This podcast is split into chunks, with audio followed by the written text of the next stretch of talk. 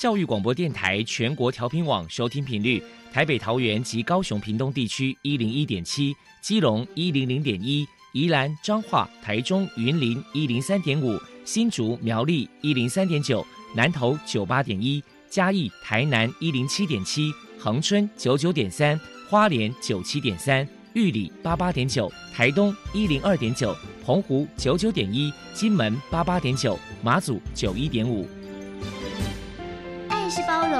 爱是牺牲，爱是分享，爱是服务。因为爱，特殊教育充满了无限的可能。用爱关怀身心障碍同学的未来，用心倾听资赋优异子女的心声。欢迎老师、家长、同学们，大家一起加入特别的爱这个大家庭。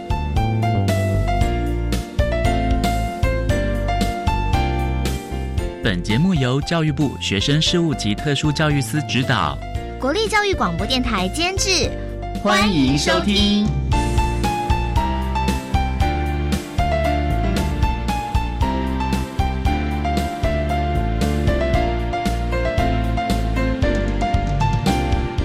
因为爱，我们在空中相聚，欢迎您再度收听特别的爱，我是小莹。这个节目在每个星期六和星期天的十六点零五分到十七点播出。在今天节目中，将为您安排三个部分。首先，在“爱的小百科”单元里头，波波将为你安排“飞翔云端”的教室单元，为您邀请彰化特殊教育学校的校长王志全王校长为大家介绍彰化特殊教育学校有关于学生职业转型的相关做法，希望提供大家可以做参考。另外，今天的主题专访为您安排的是《爱的搜寻引擎》，为您邀请国立台北教育大学特殊教育学系的系主任詹元硕詹主任为大家说明国际经验与发展趋势，谈二零二零年声音障碍学生生涯转型与辅导国际学术研讨会的相关资讯，希望提供大家可以做个参考。节目最后为您安排的是《爱的加油站》。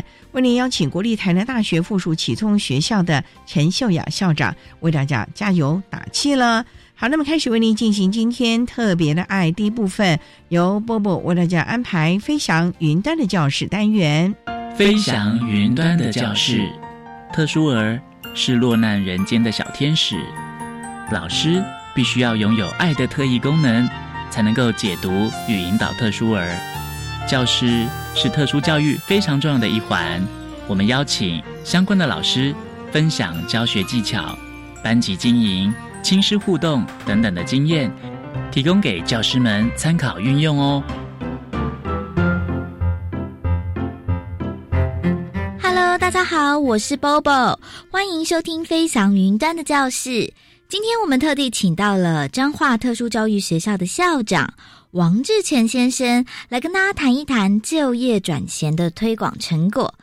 首先，我们先请校长说明一下什么是职业转型。彰化特殊教育学校，它是以中重度的孩子为主要的服务对象。那我们学校是用五五个好的核心素养课程，包括好生活、好记忆、好就业、好品德、好美丽，来帮忙孩子能够参与现在及未来的学习和生活。那职业辅导转型就是在我们的好就业这个部分。职业辅导转型可能要先从课程跟法规面来跟大家做个说明。那在课程的规划的部分呢，目前我们依据十二年国民基本教育高级中等教育阶段。集中式特殊教育服务班的群科的课程纲要当中，我们课程分为导论、实务、实作跟实习。那它分别的差别是在于，导论是讲这门科目的一个重要的概念，还有它的一个范畴。那实务呢，是要孩子去体验这个科目的重要技能。跟练习，然后实作呢是在老师的引导之下，学生能够完整的进行技能的操作，让动作能够达到熟练。那实习的部分呢，就是孩子能够独立完成这个职类所需要的技能，并且可以配合职场情境来建立良好的工作关系。那以上这个部分呢，它都还是属于课程的部分。然后慢慢我们就进入到就业哦。那就业的话，分为见习跟就业两块。到底学生可不可以做就业？那想在法令上面，它是有一些相关的规范。那比如说我们的特殊教育法施行细则的第二项里面的转衔辅导及服务呢，它就包含了就业。那十二年国民基本教育的课程的实施规范当中，它也有包含 IEP 当中，它也包含了就业这个项目。另外，在各教育阶段身心障碍学生转衔辅导及服务办法的第十项当中，它也强调说，学生在毕业前两年，学校就应该结合劳工主管单位，加强其职业教育、就业技能的养成，还有未来。就是民就业职场的实习，所以当孩子他在学校的课程学习已经到达某种程度之后呢，我们就会开始帮孩子去媒合有可能的工作机会跟工作的之类哈。那如果找到这个工作机会，带去面试，那他的能力可以完全符合职场的要求。他就是准就业，就可以到就业了。那就业就会符合所有劳基法相关的规范。那如果他的能力可能还没有办法达到一般劳工的要求的时候呢？这时候我们依据劳基法的技术生的部分呢，我们就会跟雇主签订学习契约，好，就会变成一个见习生的部分。那见习生的部分的话呢，他也是要保劳保。但是他就是会领生活津贴，那所以以上大概就是整个学校系统当中为孩子做职业转型的一个法规跟课程上一个介绍。如果以我们学校自己的运作的模式的话，我们高三的孩子，他上学期我们会先分成校内工作队跟校外工作队来进行实习哈。那校内工作队就是可能孩子他的技能或是他的行动方面呃比较没有那么的达到一定的程度。那他就在校内里面哦，进在校内面做一些手工或是做清洁一个工作队。那校外工作队呢，就是孩子他已经完成呃课程的学习，那他的移动能力、行动能力比较到达某种程度的水准。经过评选完之后，我们会在不同的职场有老师带队去做实习的工作。那同时高三的孩子呢，我们会开始把他媒合可能的工作。那如果这个孩子呢，透过家长的同意哈，能力很好，他就会变成正式的员工。那如果呢，家长同意，那能力未到呢，我们就会协同孩子啊，跟厂商签订职场的见习合约。那这样一直持续到六月，孩子毕业啊，那孩子毕业完之后呢，他是正式员工的呢，我们继续成为正式的员工。那如果孩子毕业完之后呢，他目前还没有工作，我们除了我们学校的师傅处会持续帮他找工作之外呢，我们会帮他转介到劳工处的职业重建窗口，哦去做一个工作的媒合。那如果孩子的状况是没有办法进到职业世界去的时候呢，我们就会帮他转介到社会处的身心障碍福利科里面去做一些社会资源的一个服务。那以上是我们整个学校的一个职业转型的一个过程。接下来，我们请王校长说明一下这几年彰化特殊教育学校在实施特教生的职业转型服务有哪一些具体的成效呢？我们在做职业转型的时候，我们在一百零八年哈，我们总共高三的孩子有五十八位，他在一般就业，这一般就还包含在能够在家里面的一些店面帮忙的哈，我们有十四位孩子。那在知识性就业的部分呢，我们有四位小孩。那进到 P U 职场的有两位小孩哈。那如果我们只算一般就业跟知识性就业的孩子的话，我们大概有百分之三十一的毕业生是进到工作世界里面去做贡献激励的部分。请教一下王校长，为了让特教生更了解职业转型，学校曾经举办过哪一些活动？我们会办一些职场参访，那职场参访的话，我们大概是在高二就会开始让孩子去不同的职场去看看，那也会让他们去看看他的学长学姐在现场工作的环境。那我们也会办理一些就业成长的团体或者就业准备的团体，让孩子在心态上面哦能够更加的健全，可以进到职业世界里面去。相对的，我们也会各个不同年龄就会办那个职业技能竞赛，就是希望说孩子这些基本的职业技能呢，透过竞赛。哦，然后可能更加的练习啊，然后让能够更成熟稳固。然后我们比较特别的是，我们在礼拜六会去办理职业训练的班别。那我们现在礼拜六有三个班，那其中一个是烘焙的考照培训班，那另外一个是组装班，还有一个编织班。那这些班别主要的不是要去让孩子以考证照为目的，而是透过这样子考证照的训练过程，让孩子体验工作。哦，那些职业技能，比如说精准，然后能够服从指令，能够检查啊，然后持续啊，那有耐力的做整天的工作。那通过这样子假日班的训练完之后，其实孩子的整个就业的基本技能呢会提升，未来他能够呃顺利的转入职场的那个成功几率就会变得比较高。再来，我们请校长谈一谈关于职业转型，学校在未来还有哪一些规划呢？未来会设科，我们会设成三个科。那不同的科别当中，最主要是会提供呃更多的呃职业技巧，让孩子来学习。所以，我们目前会会主要希望说，我们在高三的时候呢，能够尽量的扩充更多的工作点呢。那坦白讲说，因为疫情的关系，今年彰化很多的制造业都不景气，那所以我们孩子能够去就业的机会相对的变少。那我们就要更加强我们孩子的一些基本能力，因为我们是希望我们的小孩去职场是对职场是会有贡献的。所以我们目前会比较加强那个职业训练的力道，呃，特别是价值班的部分会持续的来进行。那价值班的老师真的很辛苦，因为他们要牺牲他们假期的时间，然后陪同孩子一起做职业的训练。另外一些团体的部分，还有职场采访的部分，我们会增加更多的职类啊。因为彰化县大概是以基层的制造业居多，那我们慢慢也想开发相相对像服务业啊，或一些一些餐饮业。那这个部分呢，是是我们的孩子呢也能够在那边呃贡献自己的能力。啊，以上这样说说这样说明，谢谢。接下来，我们请校长分享一下，孩子接受职业转型，身为家长该注意哪些事情呢？我们常会跟家长讲哈，孩子要就业这件事情，一定不能到高中再来做。你可能要孩子可以移动的时候呢，你就要让他养成做家事的习惯。然后孩子呢，有一些基本的能力呢，可能家长在呃平常就可以来帮忙他。比如说第一个是应答，你跟他讲话，孩子要回答，就算你不知道呢，你要回答不知道，因为应答是在职场当中一个非常非常重要的一个概念哈。那除了作家是协助孩子应答之外，另外就是交通的能力。因为如果当这个孩子他的职业技能很强的时候，可是他没有自己可以移动啊，那这个交通能力你没有训练起来的话，那你未来就业就会比较困扰哈。那其实呃，我自己是当父亲哈，那孩子要去单独放手。去搭火车、搭公车这件事情呢，其实家长都会不放心了哈。那我们一刚开始哈，我我自己当特老师，一刚开始带孩子做交通练习的时候哈，那也曾经那个孩子本来不会坐公车，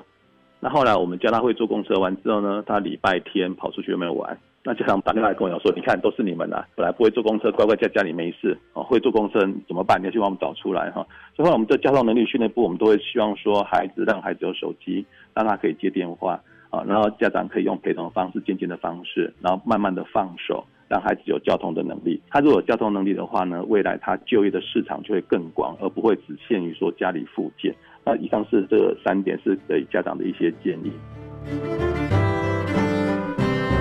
非常谢谢彰化特殊教育学校的校长王志成先生接受我们的访问。现在我们就把节目现场交还给主持人小莹。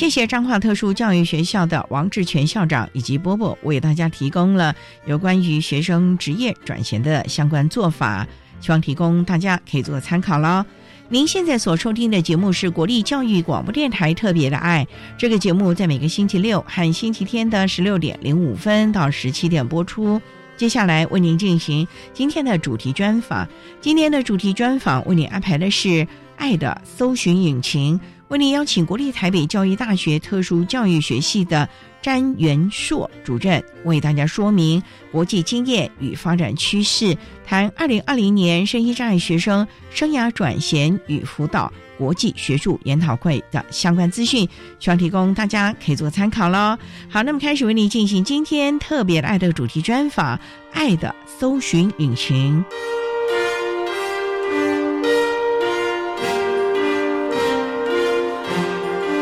爱的搜寻引擎。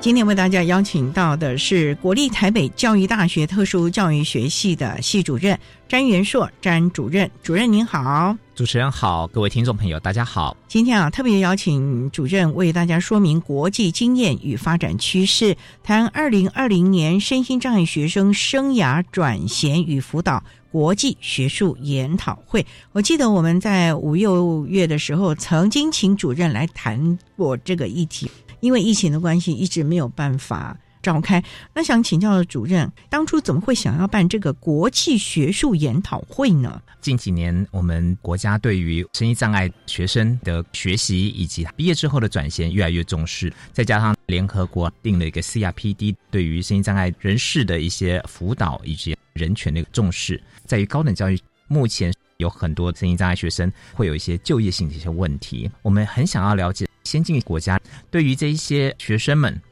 学习的过程当中，有没有一些办法或者一些方式，给他一个最适当的支持或者一种训练，让他可以在学习当中就能够慢慢渐渐的进入到职场？所以呢，我们为了这一个主题办了这样的国际研讨会，了解如何或者我们在提出一个方案，让这些高等教育的心障碍学生能够顺利的进入到职场里面。所以是以大专校院的学生。为主轴了，对，这一次会以大专校院的学生为主轴，因为我们以前所做的一些辅导转型，局限于在国中、高中的部分。嗯，因为目前我们整个教育体制的改变，这些学生呢，已经慢慢的从国中、高中升格到大学。因为现在很多的学校都有招收这样子的一些学生，我们也很鼓励这些学生到高等教育来就学。在于配套方式，甚至在进入职场的部分，也是我们一直想要积极努力的，让他们能够。最方便的进入到职场，职业转型应该是属于劳动部的事情了。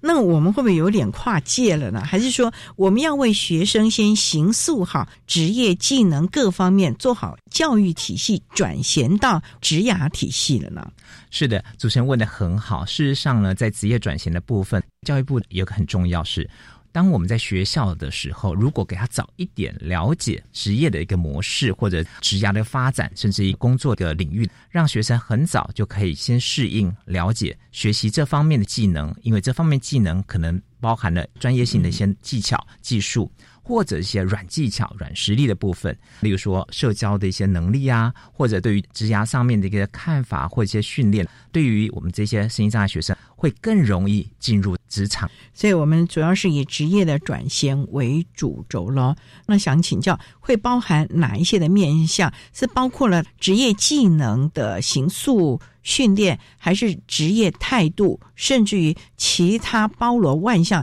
跟职场有关的呢？范围其实蛮广的，包含职业技能会在各个科系里面提升。再来呢，就是对于职场的了解，因为我们必须这么说，有时候一般的学生对于职场了解可能了解也非常的有限。对于身心障碍学生来讲，他们的职业的范围其实也被局限住。那我们可以针对他一些特殊的能力。寻找一些职业性的领域跟范围，可以让他事先知道，以及呢，到职场之后的工作态度啊，或者沟通或者一些其他相关性的技巧，在这个地方能够帮他做一些培训，让他能够比较顺利的进去职场。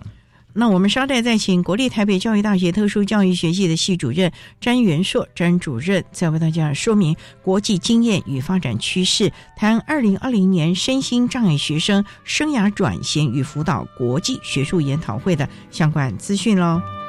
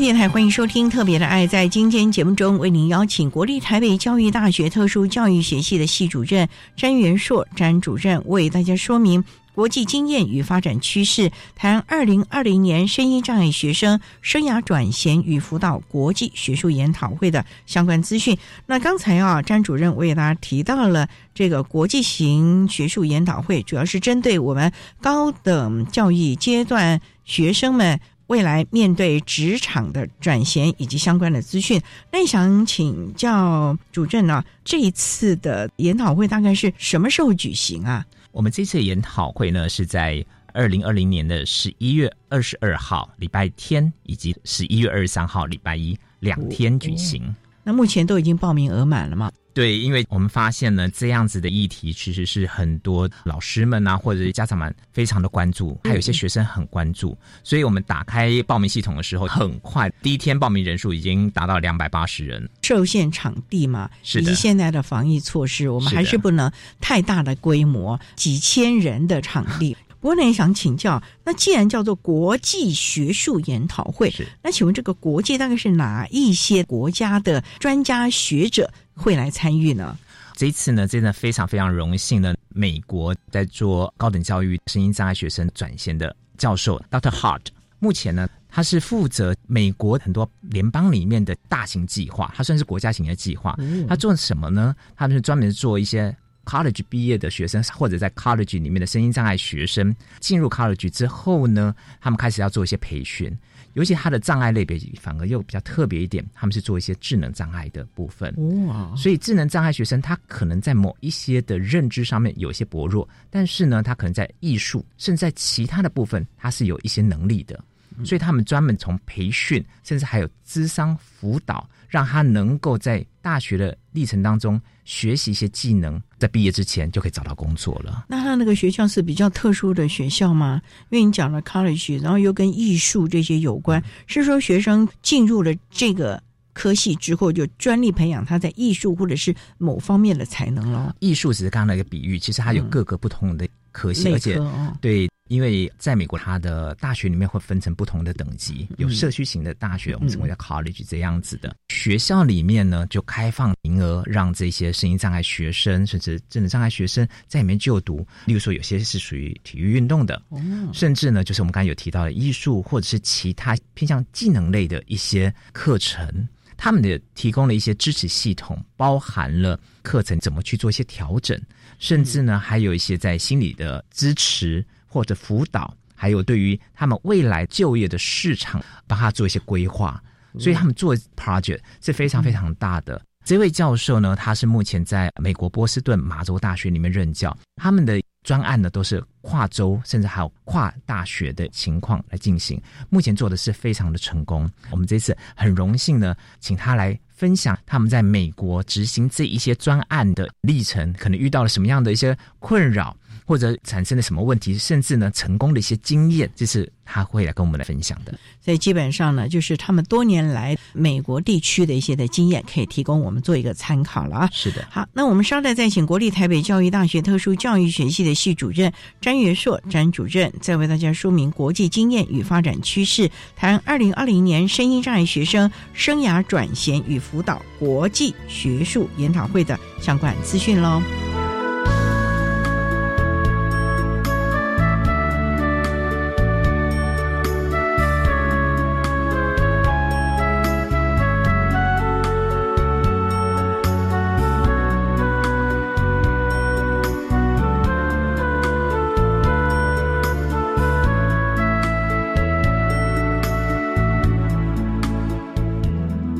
各位听众，大家好，我是一一零学年度身心障碍学生适性辅导安置总招学校国立和美实验学校吴新红校长，在此说明本年度适性辅导安置重要时间流程，给各位家长。以及老师们来了解，简章是于一零九年十一月十六号上网公告，一零九年十二月十一号至十二月二十五日办理说明会，开缺名额会于一零九年十二月三十一号公告。这一次的简章会于一零年的二月十七以及二月二十五以前，需要由国中端来完成网络报名作业，能力评估会于一零年四月十号办理。物谈作业于一零年四月二十四号前办理。能力评估之唱民安置会于一零年四月三十号到五月八号办理。国立特教学校以及集中式特教班的安置结果会于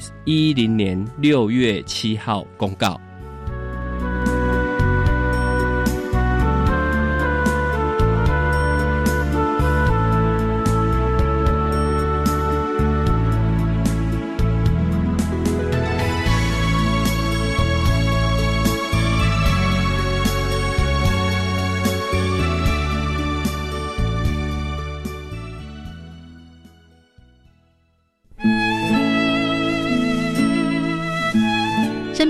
曾经感受过什么是非常积极的、用心的想要靠近你吗？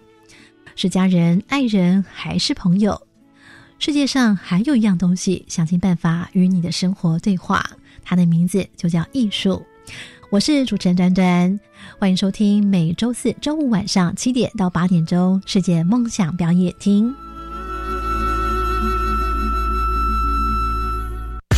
这个零食的包装好酷炫哦，里面的东西一定很好吃。嗯，我吃一口看看。不行，你没听过误食毒品的案件吗？如果发现孩子疑似有药物滥用情形，除了可以请学校提供春晖辅导等相关资源外，也可拨打各县市毒品防治中心咨询专线零八零零七七零八八五，或洽询家庭教育中心专线四一二八一八五，寻求获得专业协助。以上广告由教育部提供。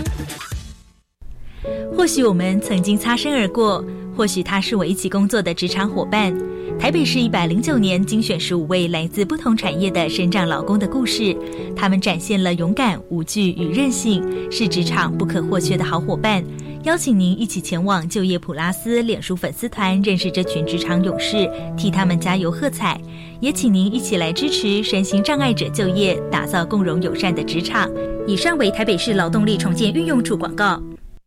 管那么的水，罗嘎西木啊！大家好，我们是 OK 合唱团。您现在收听的是教育电台。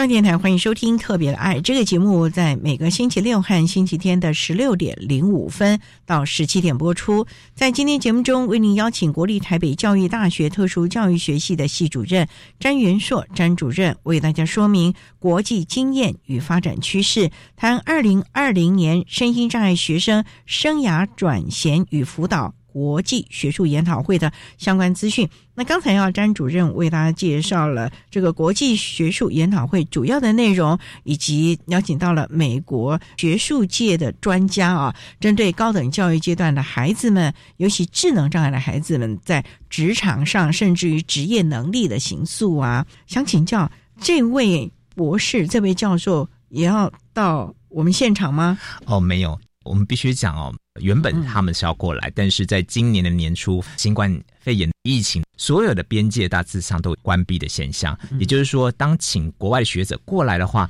每一个人要先关十四天，然后他再回去的话，再关十四天。所以目前我们采取用录影的方式，也是请学者呢在当地。为了这一个研讨会呢，先录个影音档给我们，然后我们会再做一些后置翻译，让听众我们的参与者呢也能够临场的听到他的像是演讲。除此之外呢，我们这一次特地的安排，最后会有将近十五分钟的 Q&A，在场的人如果有任何的问题，可以事先将问题先提出来，那我们会有翻译的人员。翻成当地的语言，可能英文，可能日文或韩文，先给他。最后我们会直接用视讯的方式来做一个联系，这样子更有参与国际的感觉。还有我们在场的所有的听众都可以直接跟学者从视讯上面面对面。这是我们这一次的安排。技术性很高哎。对，所以我们这一次选择台大的次增演讲场地，最主要我们会希望用比较用高科技的方式进行这样子的一个交流，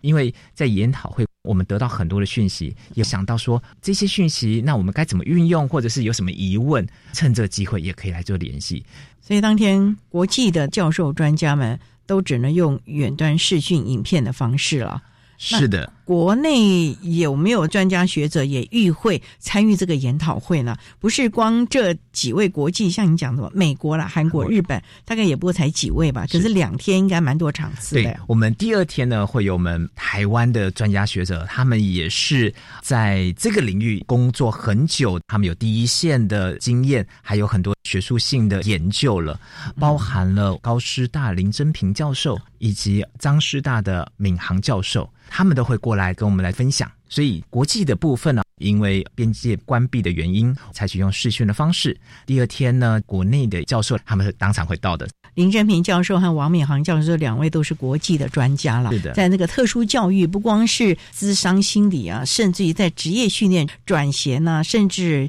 像我们劳动部的很多的专案，他们都来负责。不过呢，那也想请教了，国内参加的人，您说报名踊跃，有资格限制吗？当初这是第一届吧？我希望未来会有第二届、第三届。对，其实我们在办理这个活动的时候，一开始也是有点忐忑，想说，哎，这是第一届在办这样活动，所以呢。一开始并没有太多的限制，我们会希望是大专资源教师的老师、特教相关的老师、中学的也可以。那甚至呢，有些机构会辅导很多身心障碍的孩子或者成年人就业。这次也会在于综合座谈的时候，邀请了卫福部以及劳动部的长官跟我们一起来讨论，希望能够借这个机会，让教育部、卫福部跟劳动部三个部门能够一起来讨论，提出更好的一些方案，或者是来做一些报告。而且这这样是跨部会了，是的，大家可以从各个面向为孩子找寻最大的方向了。不过呢，那也想请教主任了。那像这样的一个研讨会啊，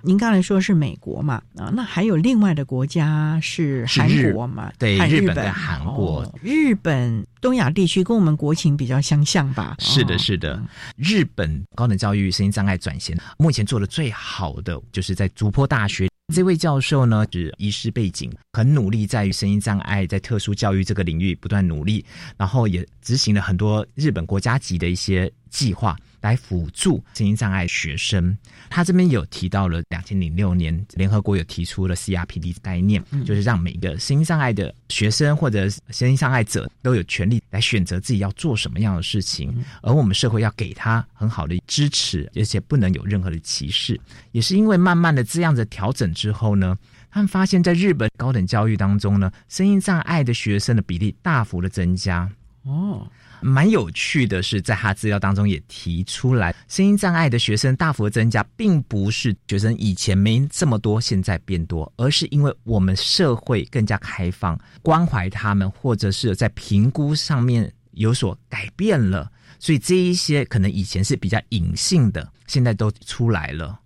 所以这也告诉我们，整个社会在改变，在进步，对人的一个尊重越来越多。它里面也在想说，当这么多的学生呢，在学校里面最多的是发展性的一些迟缓，包含了自闭症类的情绪性障碍，再来就是学习性的障碍，这三大类是最多的。我们讲说，声音障碍它可能某一个地方某一些能力比较弱，但是呢，某些地方呢，它可能会。比较有优势的，它里面有提到的一个案例，我觉得蛮好的是，例如说像是自闭症、犯自闭症类型的孩子，他在学习过程当中，他没有办法跟一般的同才或者是师长们交流，因为人与人的接触跟交流对他来讲就是一种困难，他没办法去理解他们的一些感受、想法。但是呢，他的固着跟执着性，我们必须讲说，他有一些能力特别强，他对于写软体。电脑方面、资讯方面，它是非常的好的，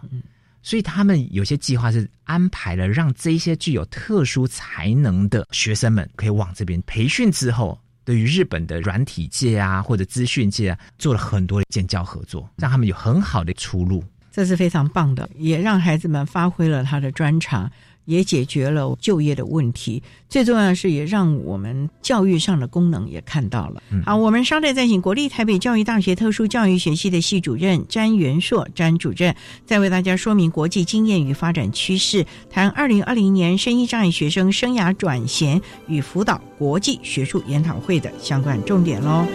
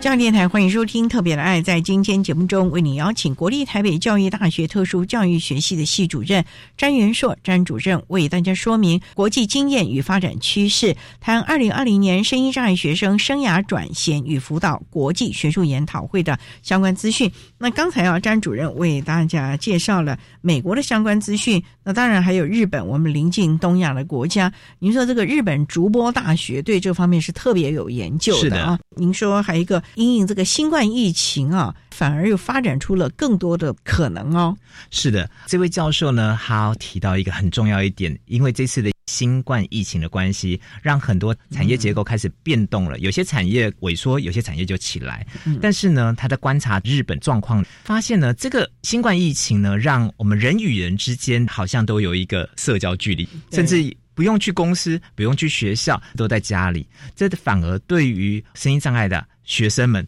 是一个加分的机会。怎么说呢？也就是说，我们身心障碍学生有很大族群里面可能是肢体障碍的，或身体病弱的，对于舟车劳顿或者在移动的上面会有一些困扰跟问题。但是呢，现在因为疫情关系，很多的工作我们现在讲都是居家工作，对于这一些人士来讲就很方便。他在家里面可能用电话，可能用电脑就可以处理所有的事情。这时候反而他的障碍就已经不算是障碍了，他就可以完全的表现出他的专业的能力。所以这一次呢，他发现在日本肢体障碍的工作机会大幅的增加。例如说，像我们 call center 那种客服中心啊，以前可能就要到一个中心去上班，但是现在他们在家里面就可以做得很好。那有一些呢，他可能是工程师或者是写软体的。他也可以在家里的电脑处理所有的事情了，而且呢，可能有一些情绪性的障碍或者是自闭症患者，他对于人与人之间接触可能会有压力。他现在工作就在家里工作，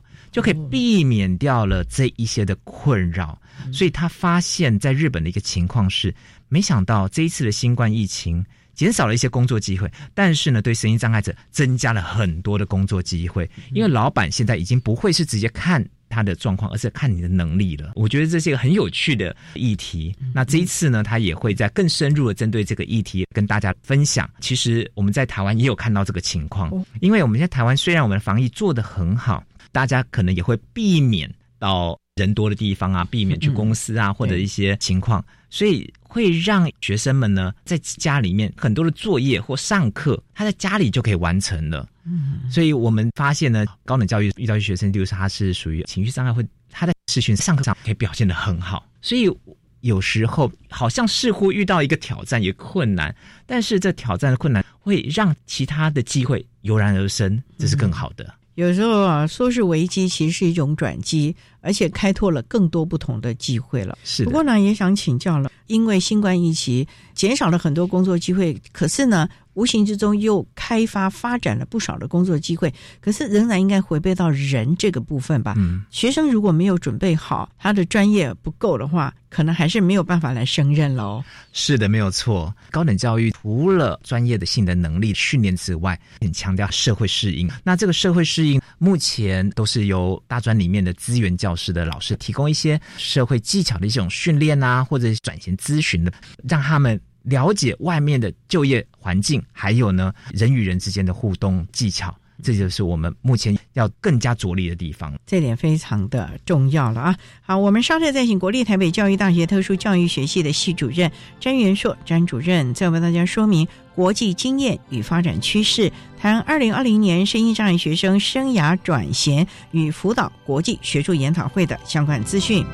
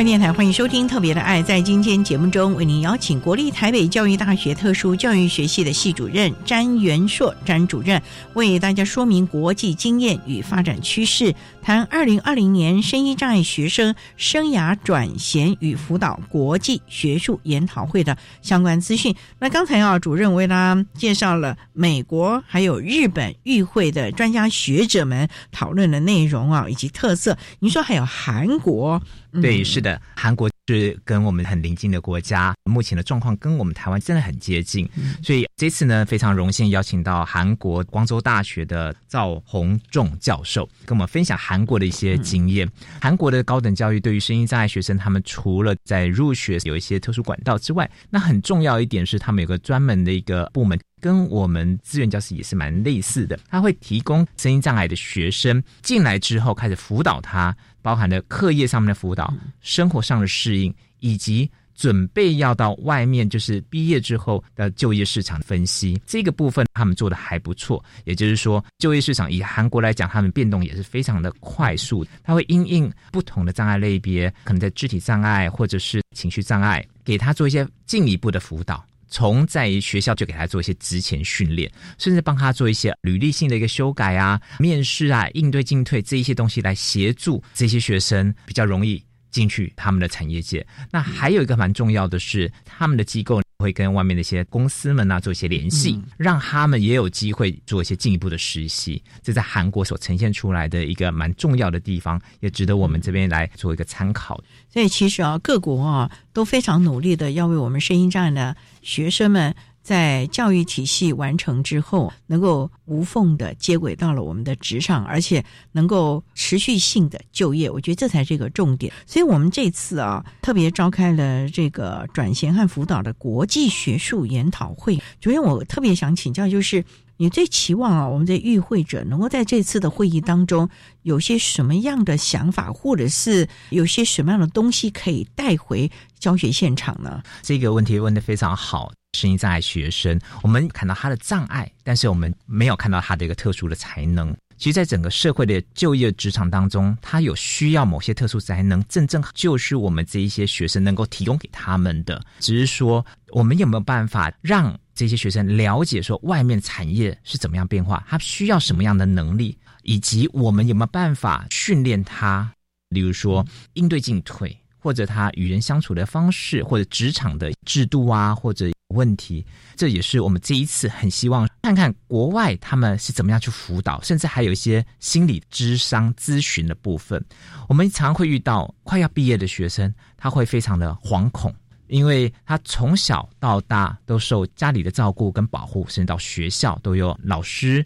来照顾他，甚至同才对他很多照顾。但是准备要离开学校的时候，大家通常会比较紧张。尤其我们常遇到，通常是在四年级的时候，大家已经不知道。他说：“哇，我快要毕业了，但是呢，现在我要找工作，我该怎么办？我不知道该怎么去找。”所以这个时候呢，我觉得第一线的志愿教师老师可以提供一些讯息。例如说，这些学生他的科系跟他的专长甚至他的特质，我们可以给他这些建议，跟他所想象的工作，帮他分析归纳哪些能力很合适，哪些能力它是不足的，尽可能在最后一年的时候让他能力提升起来。其实每个学校都会有一些就业中心，他们还做个连接，在毕业之前就可以到这些企业先做实习。也就是说，当他在实习过程当中慢慢了解企业文化，或者说我在工作职场上的表现，觉得跟学校里面是身份已经不一样了，他的态度也会不一样。这时候都已经有实务性的经验的时候，就可以让这些学生更容易的进入到就业市场。这也是我们这一次想要提供给我们第一线的大专资源教师的老师，或者是特教老师这些概念，而且呢，建立起学生对于就业的一个信心。信心和观念态度，我们常看到学生其实能力并不差，重点就是他在职场适应的那种负责任的态度，把事情做好，甚至于同台的关系能够处理好，这才是雇主会比较在意的部分了。是的，因为我们在访问很多的楷模厂商的时候，企业主告诉我们说，专业他们认为到了现场可以去训练，可是这个工作者这个学生他的就业的态度。就业的能力，甚至于交通的能力，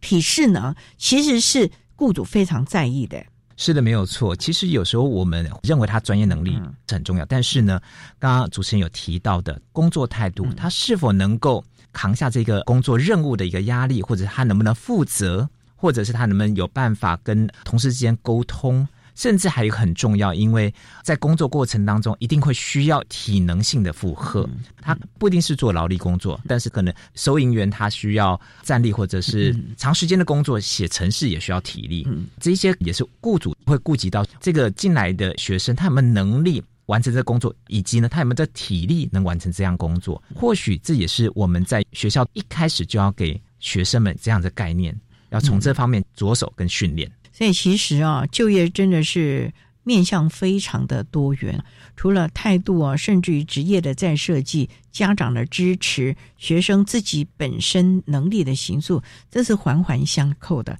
缺一不可了哦。所以这次的研讨会，其实真的很希望把这些国际的经验带回我们校园，让这些资源教师的辅导老师告诉我们这些孩子，外面的世界到底是怎么样，职场的现实又是什么样了。我想这也是这次研讨会一个主要的目的了，让大家能够真枪实弹的去看看外面的世界，以及如何来协助我们的孩子真正就业了啊！好，那我们今天啊也非常的谢谢国立台北教育大学特殊教育学系的系主任詹元硕詹主任为大家说明的国际经验与发展趋势，谈二零二零年声音障碍学生生涯转衔与辅导国际学术研讨会的相关资讯，提供大家可以做个参考。今天也非常谢谢詹主任的说明。还有介绍，谢谢您主任，谢谢。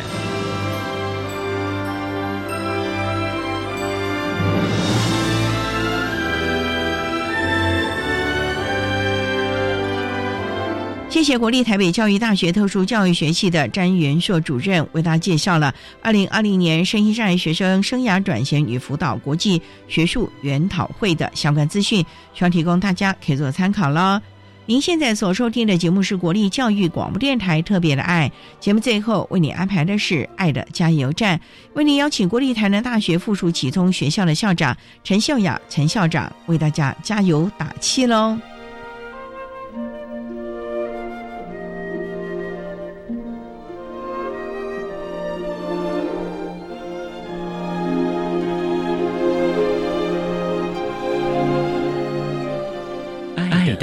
加油站。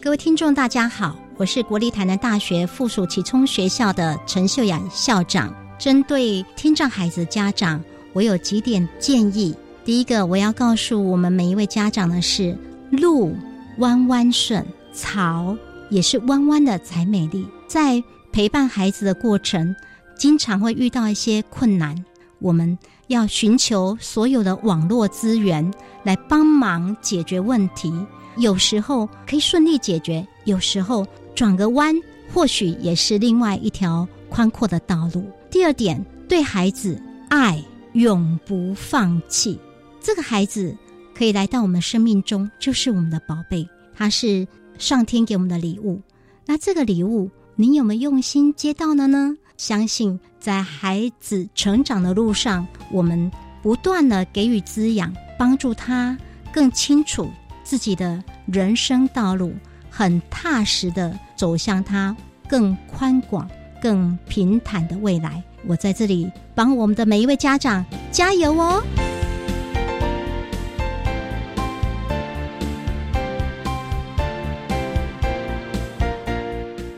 今天节目就为您进行到这儿了，感谢你的收听。在下个星期节目中，为你邀请一百一十学年度身心障碍学生大专真试承办学校国立中央大学教务处招生组的组长周宏伟周组长为大家说明多元学习的管道，谈一百一十年身心障碍学生大专真试相关的说明，希望提供大家可以做参考喽。感谢你的收听，也欢迎您在下个星期六十六点零五分带入收听。特别的爱，我们下周见了，拜拜。